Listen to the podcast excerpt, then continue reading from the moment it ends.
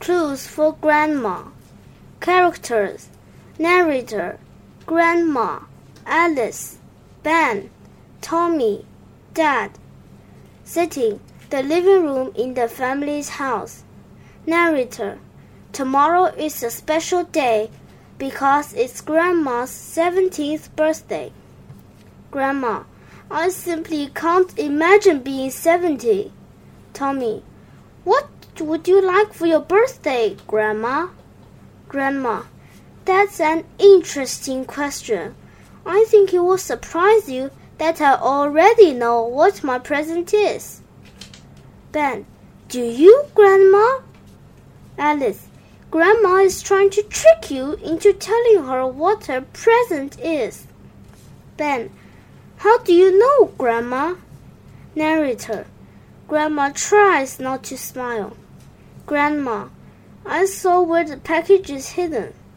Tommy, Grandma, how did you know to search under my bed? Grandma, ah, now I really know where the present is hidden.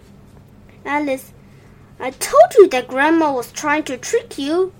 Grandma, I'm sure it's something I'll enjoy.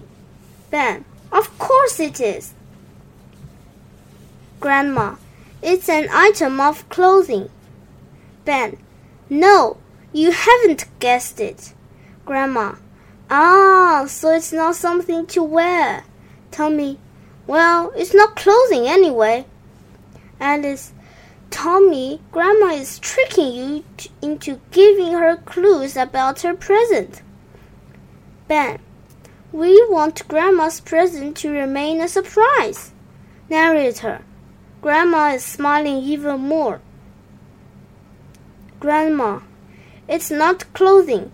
It's something big, but it's not huge or it wouldn't fit under a bed. Tommy, it could be small. Grandma, no, if it, if it was small, you would have hidden it in a drawer. Ben, Grandma, we're not telling you. Grandma, I think it's something I I'll use when I wash. Alice, that sure must be a huge bar of soap hidden under the bed. Narrator, this makes the children and Grandma giggle. Grandma, wait just a minute. Narrator, Grandma puts her chin in her hands to think. Grandma, fluffy towels. That's that would be especially nice. Tommy, fooled you, Grandma. It's not towels. Alice, Tommy, shh. Narrator, the children's father arrives home. Dad, hello. Is everyone having a good day? Ben, Grandma is trying to trick us. Alice, she's trying to get us to tell her what her birthday present is. Tommy, she'll never guess it. Narrator, Quickly, Alice and Ben speak together. Alice and Ben. Quiet, Tommy! Grandma.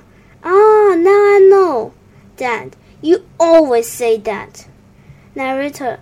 Dad put his arms around the children. Dad, I know your grandma. She's always playing tricks. Narrator. The next day, the children gave Grandma her present. Grandma, goodness me, Look at these layers and layers of paper. We're Alice, we're the ones who tricked you, Grandma. Narrator. Finally, Grandma finds a small box in all the paper and lifts the lid. She is very surprised.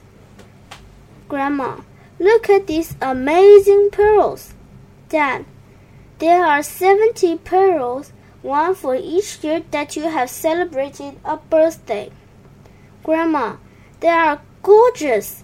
I'll put them on now. Thank, thank you very, very much. Tommy, the present was something to wear, but you didn't guess it was jewelry, did you, Grandma? Grandma, I didn't. You were the ones who tricked me. The end.